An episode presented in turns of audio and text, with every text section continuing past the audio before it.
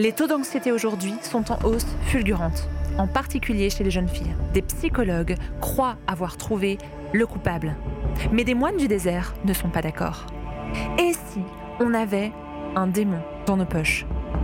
Les moines du désert, en effet, ont reconnu qu'il y a une dimension spirituelle à l'anxiété. Et ils ont développé une sorte d'art martial spirituel pour le contrer. Le problème de notre société n'est pas la suractivité et la surstimulation, mais la léthargie spirituelle. En vérité, je vous le dis. devons revenir au centre. Real life for your eyes. It is like a finger pointing away to the moon. Bonjour, bienvenue dans Sagesse et Morito, le podcast où le monde et nos convictions s'interrogent, s'enrichissent, se critiquent à la lumière de la sagesse biblique. De Bruxelles à Montréal, en passant par la France et sa capitale, Christelle, Jean-Christophe. et Léa vous invitent dans leur conversation à la recherche de l'essence au-delà des apparences.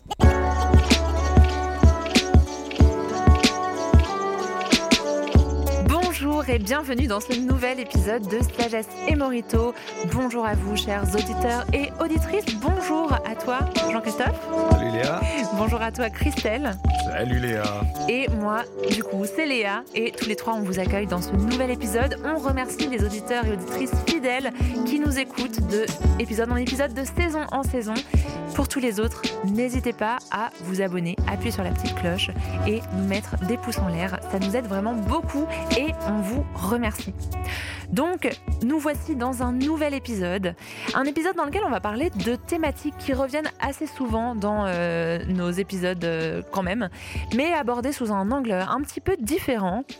Je me tourne vers un de nos intervenants phares à l'accent caractéristique pour nous lancer un petit peu dans la thématique de cet épisode. De quoi est-ce qu'on va parler? C'est pas moi. Ça aurait pu, t'as aussi un Ouais, accent même un emblématique. accent euh, bruxellois euh, que tu peux faire ressortir quand tu veux. Bon, je pense pas. Donc, ben, vous savez, hein, c'est un thème qui revient euh, souvent dans mes chroniques, euh, qui a un grand questionnement en ce moment sur l'effet des médias sociaux, des euh, appareils électroniques dans nos vies, notamment à la lumière de la hausse fulgurante de l'anxiété, en particulier, de manière particulièrement marquée, chez les jeunes filles. En effet, un sondage américain réputé pour mesurer la santé mentale des adolescents euh, nous donne des nouvelles qui ne nous permettent pas de nous réjouir. Le sondage nous montre que de 2011 à 2021, le sondage a recensé que la proportion des adolescentes qui déclarent avoir expérimenté des sentiments persistants de tristesse et de désespoir, hein, c'est pas rien, est passé de 36 ce qui était déjà beaucoup, à 57 Wow. Wow. Et la part de celles qui ont envisagé le suicide a augmenté de 50 Et donc, quand il se passe des changements d'état mentaux à si grande échelle, sur une si grande période, dans une si grande euh, population, c'est normal de se demander est-ce qu'il y a quelque chose en particulier qui a causé ça? Certains psychologues euh, posent des hypothèses, notamment, euh, je pense le, le- plus connu d'entre eux, c'est le psychologue et chercheur à l'université de Yale, Jonathan Haidt, qui a écrit un article dans The Atlantic là-dessus, justement, là, où, pourquoi la dernière décennie a été particulièrement euh, aussi stupide. Euh, Il parle de, la polarisation, euh, les effets négatifs des médias sociaux, euh, les effets négatifs de l'usage du euh, téléphone cellulaire. Et lui, il va proposer que ben, ce qui fait en sorte que euh, ces, ces- taux-là ont augmenté de manière si radicale, c'est qu'on est toujours connecté, euh, toujours interrompu, que le ton des gens sur les médias sociaux est beaucoup plus négatif et agressif. Mais euh, sa, thèse ne fait pas consensus. D'un côté, d'autres psychologues vont, essayer de modérer le propos. Il faut faire attention de ne pas accuser les médias sociaux de tous les mots, euh, désinformation, radicalisation, euh, chambre de résonance ou caisse de résonance. Donc, on accuse les médias sociaux de, de bien des grands mots, mais il y a peut-être d'autres facteurs qui expliquent ça. Et euh, je voudrais aujourd'hui attirer votre attention sur la thèse de Luke Bur- Burgess, qui est un entrepreneur de la tech, mais aussi euh, philosophe et auteur euh, à ses heures, et qui lui part de la tradition de ceux qu'on appelle les pères du désert, donc pour décrire ce sentiment d'anxiété généralisée dans lequel semble sombrer notre génération. Les pères du désert, on rappelle, c'est des moines, des gens qui se sont isolés dans le désert d'Égypte pour euh, justement vivre, euh, approfondir leur vie spirituelle. C'est des vrais euh, explorateurs de l'âme, des gens qui ont passé tellement de temps dans, l'introspection dans la méditation. Donc, ça, ça a lieu autour du 4e siècle, 5e, 5e siècle, en particulier en Égypte. Le désert en grec, c'est Eremos. Donc, c'est pour ça qu'on les appelait des ermites. Hein? Donc, euh, mais euh, vous pouvez deviner, vous pouvez vous douter que les pères du désert n'avaient pas accès à un téléphone cellulaire, ne pouvaient pas scroller sur Instagram euh, pendant la journée, pendant qu'ils s'isolaient pour passer du temps à la prière et à la méditation. Ils étaient anxieux Ils étaient, ils étaient anxieux, certes, mais le terme qui est utilisé, c'est celui de l'acédie. C'est un genre de, d'agitation spirituelle. A-C-E-D-I-E. Oui, Pas c'est la ça. cédille. Non, pas l'acédie ou c'est pas assez dit, donc c'est l'acédie, un nouveau mot que vous pourrez sortir dans vos euh, cocktails branchés, chers amis. Il va dire donc, euh, Burgess, que euh, le malaise particulier qu'ont généré les médias sociaux, c'est une acédie généralisée, une paresse spirituelle, un ennui métaphysique caractérisé par une activité fréné- frénétique où rien ne colle vraiment et où les gens commencent à avoir une expérience passive de leur propre vie. Ils flottent d'une expérience à l'autre, d'un tweet au suivant, et les expérimentent en tant que moments distincts, mais déconnectés les uns des autres. Et euh, ce que j'aime de l'approche de Burgess, euh, qu'on va creuser peut-être un peu plus pendant cet épisode, c'est qu'il pose la question, ben, et si le mal du siècle n'était pas directement causé par les médias sociaux, mais bien à une hygiène euh, spirituelle, une hygiène de vie qui engendrerait une léthargie spirituelle. Waouh Hein, Eh ben, dis donc. Donc euh, voilà, on va faire un, un petit retour dans le temps et aussi un petit voyage dans l'espace parce qu'on va partir euh, beaucoup dans cet épisode euh, dans le désert.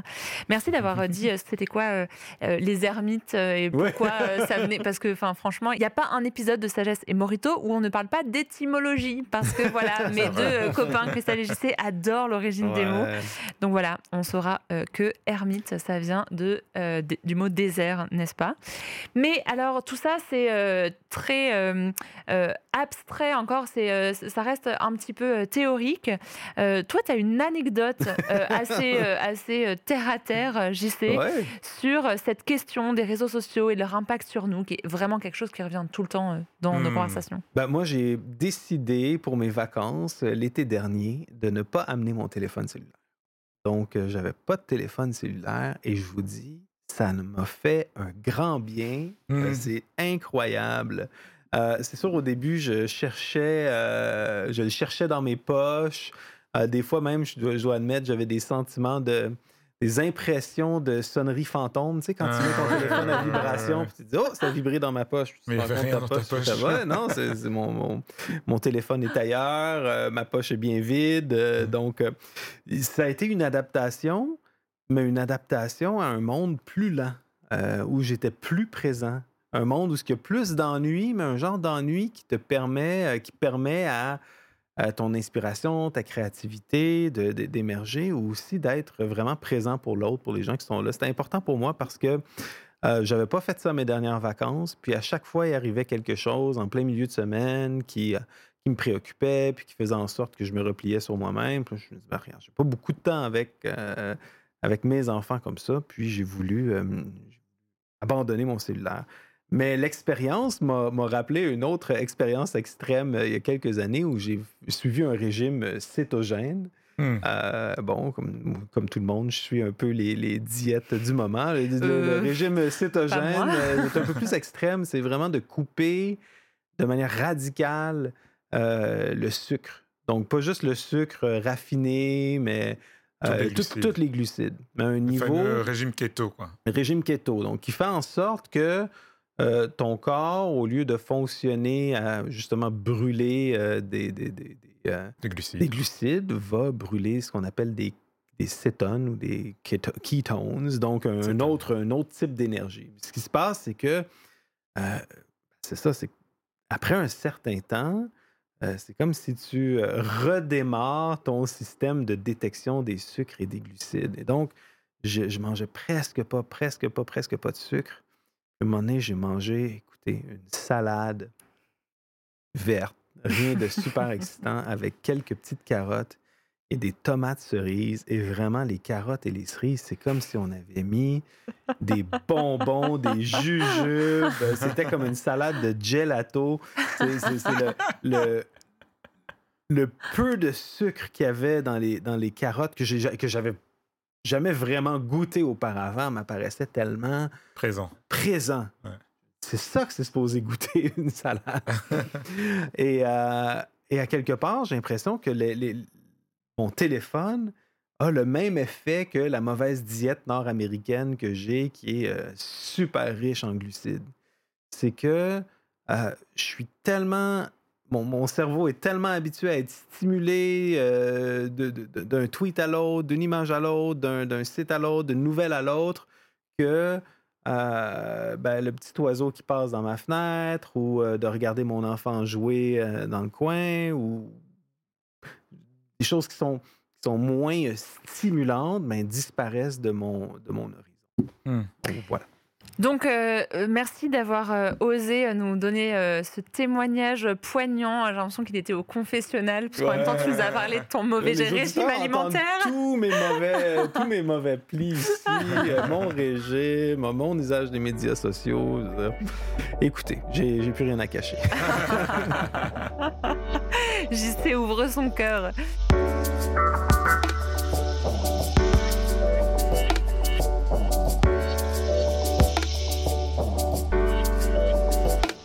Du coup, euh, avec euh, ce, parallèle très fort que tu fais, on a l'impression que euh, le, le problème de cette anxiété généralisée, parce que c'est un peu comme ça qu'on a démarré l'épisode, en fait, ce serait dans le fait d'avoir toujours un téléphone Mhm. dans sa poche, Mhm. qui nous empêche de profiter du petit chant des oiseaux ou des choses banales de, de la vie, tout comme quand on a un régime hyper fort en sucre, et ben euh, une carotte, en fait, ça n'a pas de goût.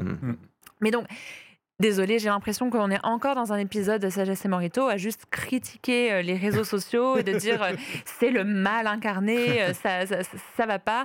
Euh, c'est- peut-être pas un petit peu exagéré ça quand même? Ben, bon, oui et non. Alors, euh, cette saison, on parle des médias sociaux et de la façon dont ils sont construits et, et des effets pervers qu'ils peuvent avoir. Euh, maintenant, c'est vrai qu'on s'est, euh, ces dernières années, on s'est beaucoup posé la question, mais c'est quoi l'influence des médias sociaux dans la société, euh, etc.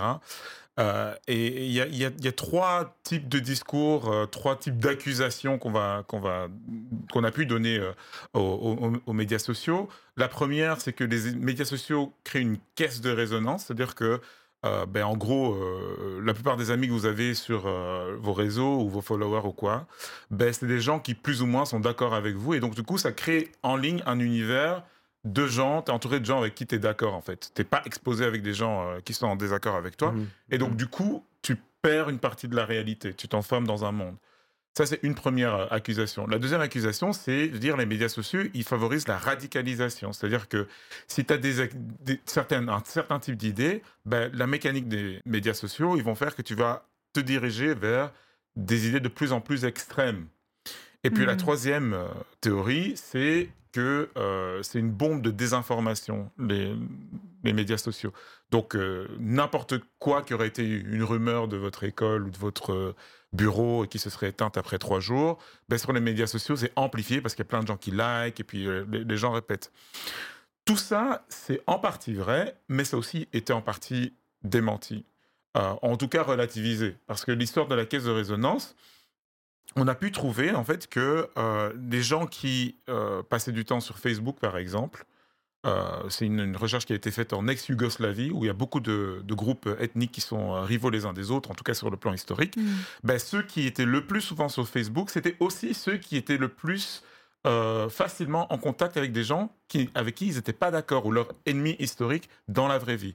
Donc le fait, l'hi- l'hi- l'histoire que euh, Facebook ou les réseaux sociaux font, te- te- font que tu t'entoures uniquement de gens qui sont d'accord avec toi, ça relativisé. Ça, ça me fait penser à euh, ce que euh, JC euh, disait dans, dans un autre confessionnal de cette saison euh, où euh, tu parlais de ton addiction passée à Twitter euh, ou euh, X et que en fait une des choses qui t'agaçait le plus c'était justement d'être face à des gens qui pensent tellement différemment de toi et avec des, des, des argumentations avec lesquelles du coup tu n'étais pas d'accord mhm. euh, que ça, ça a fini par te, te- te faire euh, voilà, relativiser ton, ton Ouais. utilisation, mais ça Mhm. prouve bien que tu n'étais pas entouré de personnes qui étaient là, ouais, j'y sais, euh, et puis ils ont tous, euh, tous le même point de vue. Quoi. Non, c'est clair, voilà. Et, et- et- et cette relativisation, ça vaut aussi pour ce qu'on disait sur la radicalisation euh, et sur la désinformation. La radicalisation, bah, on montre en fait que les gens qui se radicalisent en ligne, en tout cas via les réseaux sociaux, ce sont des gens qui ont, sont déjà un, petit- euh, un petit peu radicalisés et ils vont tendance à chercher des contenus qui confirment leur, leur radicalisation ou alors ils sont vulnérables à la manipulation d'une manière ou d'une autre. Et pour la désinformation, en, en général, la désinformation elle va être le plus puissante, mais dans des groupes qui sont beaucoup plus res- restreints. En fait, c'est pas tout le monde qui, euh, qui est désinformé euh, en, en ligne. Donc, en gros, c'est vrai qu'il y a des dangers euh, sur les réseaux sociaux. Euh, on a parlé d'an- d'anxiété et de, de tous les effets que ça a sur euh, no- notre, notre psychologie. Mais en fait, on montre que les réseaux sociaux, ils accentuent des mécanismes Qui sont déjà là. déjà là Mhm, chez l'être mhm, humain, en fait. mhm. Donc, en gros, euh, je- je- la critique, euh, les médias sociaux, c'est mal, c'est euh, le grand méchant. Euh, oui, mais euh, pas tant que ça. Sauf qu'en même temps, bon, ça fait quand même du tort et ça cause quand même de l'anxiété. Donc euh, Ouais. peut-être que euh, voilà, les 20 dernières minutes peuvent être résumées comme ça. C'est- ça. Et puis, à, à quelque part, l'objection là, que de, de Burgess, dont, dont je citais en début d'épisode, euh, c'est pas de dire que c'est une cause complètement différente, mais que euh, la cause, euh, peut-être la cause ultime, c'est pas les médias sociaux ou, euh, ou la cause proximale, si on veut, euh, de notre état d'âme, c'est pas les médias sociaux. C'est que les médias sociaux euh, ont un impact négatif sur notre hygiène spirituelle, notre hygiène de vie, sur notre rapport au monde. Et c'est cette, dans le fond, mauvaise hygiène spirituelle qui aurait des impacts négatifs, qui, expliquerait les impacts négatifs d'anxiété et de- et de mal-être. Cela étant dit, les données sont très claires par rapport à, ces niveaux-là d'anxiété dans notre société. C'est qu'on est vraiment en une décennie, notre, notre état mental a changé quand même de manière radicale. Donc la raison pour laquelle on en parle beaucoup, en fait, c'est parce que c'est de, vraiment de plus en plus. C'est pas, c'est pas anecdotique. Non, c'est pas anecdotique et c'est préoccupant. Je veux dire, quand une société au, complet commence à mal aller et quand en particulier ces adolescents et en particulier ces jeunes filles se mettent à mal aller, je veux dire, il faut se poser des questions. Je veux dire, on, est très, on a été très inquiet par rapport à la COVID ou par rapport à des phénomènes comme le, trou dans la couche d'ozone, mais ça, c'est un phénomène qui est soudain, qui est inexplicable ou en tout cas qui est, par rapport auquel on doit trouver des explications qui sont claires. Euh, on revient, là, les, données canadiennes montrent que euh, les, les- le- la hausse, justement, ce changement d'attitude, d'anxiété, de, de dépression, d'automutilation chez les jeunes a commencé soudainement au début des années 2010. Et ça, c'est comme au Canada, aux États-Unis, en Grande-Bretagne. Et euh, même si la corrélation, nécessite, ça ne veut pas nécessairement dire y qu'il y a une cause, des études plus précises vont montrer, par exemple, que euh, les jeunes femmes, les jeunes filles qui passent plus de temps sur Internet à 13 ans ben, vont avoir une santé mentale affectée négativement à 15 ans. Puis de la Hmm. même manière que celles qui l'utilisent plus à 15 ans vont avoir des effets sur leur santé mentale à 17 ans. Et des- c'est des effets qui durent euh, vraiment longtemps.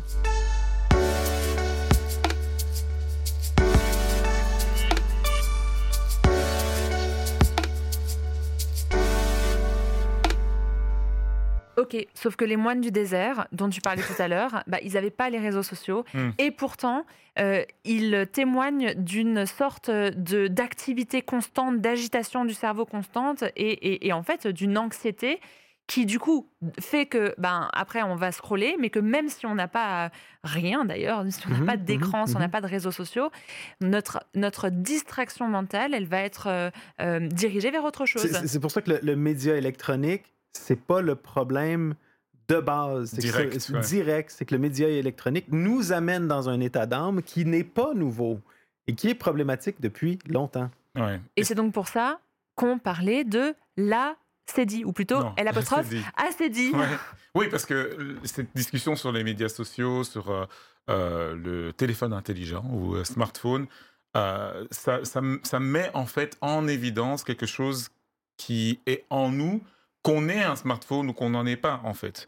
Et bah, les mois du désordre, ils en, ils en avaient pas. Et ils ont euh, écrit dessus de façon, en utilisant un langage symbolique, un, un langage spirituel. Mais comme on le sait à Sagesse et Morito, la lecture symbolique du monde, elle nous permet en fait d'accéder à un, un autre Mm. niveau de réalité et de percevoir la, la, la réalité, la vérité euh, de, de façon plus claire.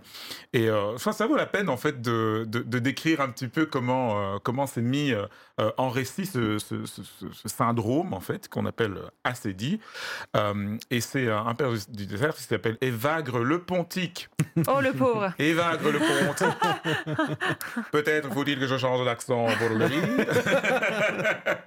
Et il a surnommé euh, ce démon qu'on appelle l'acédie, le démon du midi. Alors rien à voir avec euh, le fameux démon du midi qui euh, fait que certains hommes dans la cinquantaine euh, veulent s'acheter une moto neuve ou, ou, ou changer d'épouse. Non, on parle pas de ça. Mais il l'appelait le démon du midi. Pourquoi midi? Parce qu'il faut s'imaginer, dans l'ancien temps, un moine assis sur son scriptorium, c'est-à-dire son bureau en fait, où il copie des textes, où il médite, dans sa cellule, donc dans sa chambre, qui est censée être euh, dans une activité profonde de méditation, de réflexion, de connexion au divin, et qui commence à être troublé. Vous remarquerez que Christelle a pris sa voix de conteur. Vous êtes euh, plus en train d'écouter un, épisode de podcast. Vous êtes devant un vieux sage avec son livre ouvert qui vous raconte une histoire. Mais qu'ont-ils donc remarqué ces moines lors de midi? Alors, alors, euh, Rémi pourra nous mettre euh, une ambiance monacale avec des cloches et des, et des, et des chants. Merci d'avance Rémi.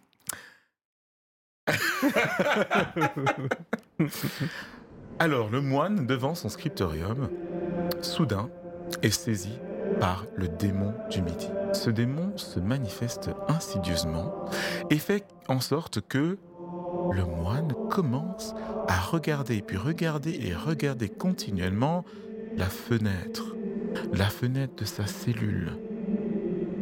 Il ne peut pas se détacher d'avoir ses pensées qui s'évadent.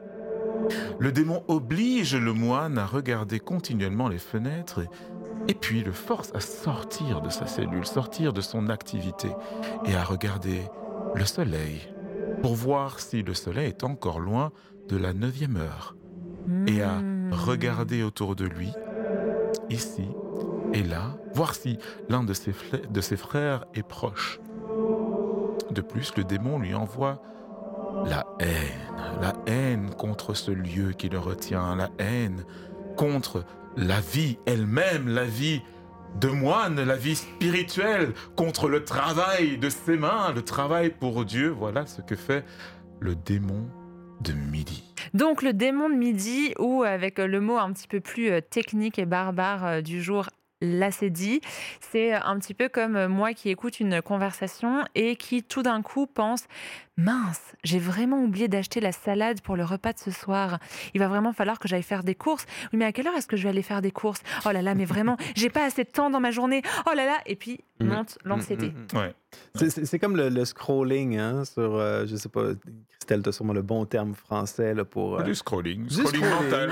Du scrolling, c'est du scrolling mental. Puis c'est c'est- c'est ça, on n'est jamais dans le moment présent, on est tout le temps en train de, de, de chercher à être ailleurs, de, de se détacher de notre réalité. Ben, cette- cette- ce- réflexe-là, euh, il est en nous et il y a peut-être des environnements qui sont. euh, bon, écoute, les moines du désert sont dans un environnement qui semble être propice justement à la concentration, puis euh, à de ne pas faire de scrolling mental. Ben, imagine à quel point c'est plus difficile pour nous aujourd'hui avec ces appareils-là dans nos poches. Ouais, en même temps, c'est un petit peu déprimant parce que ça veut dire que toutes les fois où on était là, ne vous inquiétez pas, chers auditeurs de Sagesse et Morito, on va vous donner des pistes concrètes.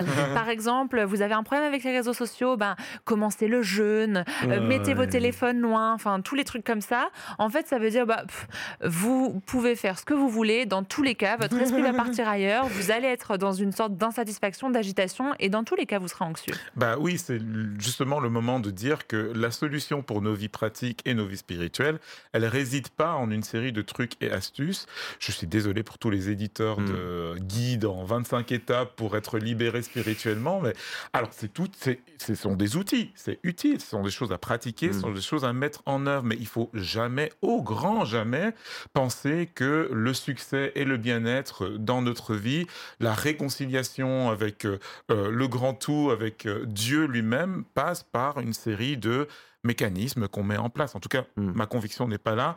Et le fait que même des moines euh, reclus dans l'environnement le plus propice à la concentration, à l'activité spirituelle euh, dirigée vers Dieu euh, euh, par surcroît, bah, eux aussi sont saisis Mm. par ce démon-là. Donc il est partout, il est en nous, et la solution, elle est peut-être ailleurs.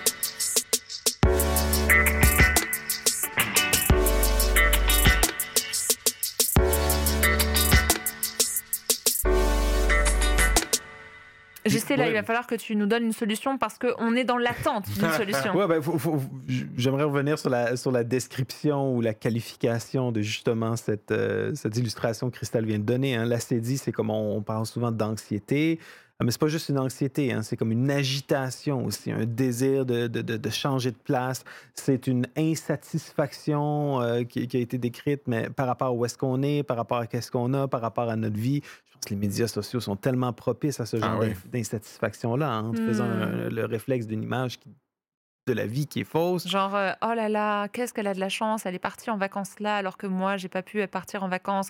Oh, qu'est-ce qu'il a de la chance, euh, il vient d'avoir un super mignon euh, petit chien, et puis euh, moi, j'en ai pas.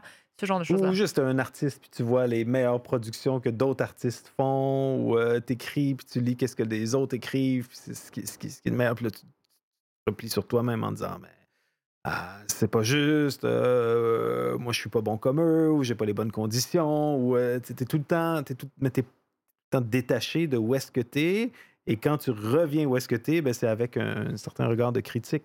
J'aime bien la, la- la formule de Burgess, encore une fois. Il va décrire l'acédie comme un ennui métaphysique. Hmm. Euh, et je le cite, il va dire, en d'autres termes, la réalité elle-même n'est plus assez intéressante pour nous parce que nous passons par tant de présentations différentes, y compris tant de présentations différentes de faux moi sur nos appareils chaque jour.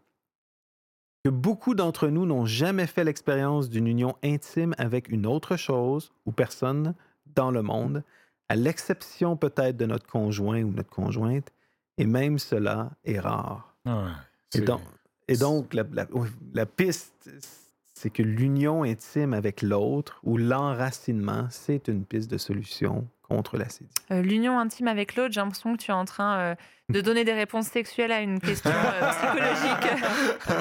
Ben, ce, que, ce, que la- ce que notre conception chrétienne de la sexualité dirait que la sexualité, c'est pas juste quelque chose de physique, mais il y a un rapport métaphysique. C'est- C'est c'est- c'est la, c'est la manifestation physique d'une réalité man- métaphysique. Dans le sens où c'est euh, quelque chose de euh, euh, réel, de physique, du monde humain, mais c'est un lien avec le spirituel. Mhm. C'est un lien avec Dieu. Ouais, c'est ça. Sans, sans tomber dans, dans la, la- la discussion sur la sexualité, mais ça me gêne pas du tout que tu, que, que tu fasses cette allusion-là. C'est vraiment de dire que ben, dans notre conception de la sexualité, euh, la sexualité, c'est pas la conception d'un corps, euh, c'est pas la, la consommation d'un corps ou euh, la, la- la- le titillement de terminaisons nerveuses dans le but de, de- de plaisir. Non, c'est l'union de deux âmes, de deux personnes qui se manifestent finalement dans une union physique. Donc, moi, j'ai- pas de misère à, à accepter ce, ce- ce parallèle-là Ouais. euh, où le, le métaphysique précède le physique. Ouais. Et, Ouais. et- et puis donc c'est, on, on parle de relations sexuelles, mais c'est juste une manifestation de quelque chose qui appartient à une catégorie qui est beaucoup plus large, euh, donc, d'union. euh, Le rapport à l'autre. À l'autre, oui, mais l'enracinement aussi avec avec avec soi-même, avec euh, euh, pas juste un autre euh, individu qui est ton époux, ton épouse, mais aussi avec d'autres personnes, avec euh, euh, le sens de qui tu es. euh, et, et- et qui est essentiel, qui est nécessaire pour vivre une vie équilibrée. Ok, donc là j'ai l'impression qu'on cherche euh, euh, bah, les remèdes contre l'anxiété. et Je pense que c'est une bonne chose. Euh, l'anxiété créée par peut-être les réseaux sociaux et notre habitude à être déconnecté de la réalité face aux réseaux sociaux, mais ça étant un, un problème finalement plus intérieur, parce qu'on peut se déconnecter même, même mentalement. Et une des solutions, euh, j'ai l'impression euh, que vous avancez, c'est ben il faut, faut être en relation, il faut être dans, dans un vrai, euh, vrai rapport à l'autre, un vrai rapport à soi, un vrai rapport au, temps présent, s'enraciner, etc. Mais est-ce que c'est ça le, ce que veut proposer Sagesse et Morito ça, ça fait pas un petit peu, euh, je sais pas moi, religion orientale? C'est, c'est, est-ce, est-ce que c'est vraiment ça ce qu'on est en train de dire? Ben, Il y a de ça, il y a une, question d'être connecté à, l'instant présent, mais il y a quand même des nuances importantes parce que euh, euh, plutôt que de, de s'évader euh, ou de se dire de ne pas penser à ce qui nous occupe ou ce qui est autour de nous, pas penser à soi et, et- et en fait euh, euh, s'envoler, euh, euh, là on parle plus de s'enraciner, d'entrer en profondeur, de réaliser que euh, s'il y a un démon qui veut euh, détourner nos pensées puis nous faire sortir de, de ce à quoi on, on s'est consacré, ben, il y a aussi au- au- autour de nous, auprès de nous, ben, un esprit divin, un esprit divin qui nous appelle à lui. Euh, on a un, sens de notre vie auquel on est censé être attentif. On a des personnes autour de nous auxquelles on est censé euh, être attentif aussi. Et, et donc, euh, il ne s'agit pas simplement de juste arrêter le scrolling et puis, puis se vider la tête, même si parfois notre tête elle est trop pleine de choses to- toxiques. Il faut faire ça, je, je- je l'affirme. Mais il s'agit aussi de juste s'arrêter et Mhm. réaliser en Mhm. fait que, bah, oui, Dieu est là. Mhm. Et les autres aussi. Ouais, Euh, il- J'essaie, tu voulais rajouter Ouais, un non, truc? mais c'est ça, il y a un contraste euh, important avec, par exemple, dans le bouddhisme où euh, la méditation, euh, on vise à, à l'oubli de soi-même, à se perdre dans le, dans, le, dans le tout cosmique, dans le tout divin, puis, quelque part de, s'oublier. Et euh, ce que, l'opposition à l'acédie propose, c'est vraiment un rapport, en fait, c'est d'être, oui, pleinement présent, mais d'être soi pleinement présent. Parce qu'on croit euh, dans un Dieu qui n'est pas euh, une puissance supérieure abstraite, mais qui est une personne, une personne qui rentre en relation, qui est là, qui se révèle, qui se présente, qui se donne, qui écoute, qui reçoit. Et donc, le, contraire de l'acédie, c'est l'enracinement, mais c'est un enracinement personnel et relationnel. Hmm. Donc euh, la, sagesse biblique euh, qu'on essaye parfois de trouver euh, dans Sagesse et Morito, voire qu'on essaye tout le temps de chercher derrière les thématiques de Sagesse et Morito, nous appelle pas à un oubli de nous-mêmes et ce serait une méditation désincarnée, ce serait rechercher un absolu et puis en fait s'éloigner de nos préoccupations personnelles, mais c'est au contraire se recentrer sur, sur soi, sur les autres autour de nous, sur le Dieu qui est vivant et à qui on peut parler parce que ce Dieu, c'est une personne. Et donc, euh, ben, même si les psychologues ont raison d'avoir trouvé euh, euh, un des euh, ennemis finalement de, de l'anxiété que sont les, les réseaux sociaux, les moines du désert, ils avaient très raison aussi. Ils, étaient, ils avaient plutôt mis le doigt sur quelque chose ben, qui est réel pour nous aussi. Le problème, c'est pas juste les effets de cette distraction, c'est la distraction qui est interne à nous-mêmes. Et ça, c'est une réalité ben, spirituelle. Donc le problème, c'est pas juste que notre société, elle est dans, dans la, la surconsommation, la, la, la, la suractivité, euh, le, le- le toujours plus, mais que bah, nous-mêmes, on a un petit peu oublié de vivre notre euh, dimension spirituelle de nous-mêmes. Il faut sortir de la léthargie. Chers auditeurs, chères auditrices, euh, là, on, on prend un grand pari parce qu'on on vous invite à faire quelque chose euh, que nous-mêmes, on n'arrive pas trop à faire, mais vers lequel on tend. Sortir de la léthargie spirituelle, cultiver la spiritualité qui fait partie de notre être. Et puis peut-être que, bah, en fait, ce sera une énorme solution contre l'anxiété. On parlait un petit peu plus haut de l'art martial spirituel que les moines du désert ils ont mis en place bah, pour contrer la léthargie spirituelle, pour contrer ces phénomènes d'anxiété dont on discute dans cet épisode. On vous invite à regarder les petites vidéos annexes dans lesquelles on va essayer de vous donner quelques petites clés et puis euh, vous apprendre euh, les euh, mouvements de cet art martial spirituel. On vous encourage à continuer de nous suivre, à vous abonner, à partager nos épisodes, à nous écrire dans les commentaires ce que vous en avez pensé et on vous dit à très bientôt pour un prochain épisode. Merci d'avoir été avec nous pour ce nouvel épisode de Sagesse et Morito. Vous pouvez nous retrouver sur imagodei.fr, toutes vos applis de podcast. N'oubliez pas de vous abonner et de nous mettre un petit pouce bleu ou quelques étoiles. Pour nous rejoindre dans l'aventure, vous pouvez nous soutenir sur les plateformes de dons Tipeee ou Patreon. Merci et à bientôt dans Sagesse et Morito.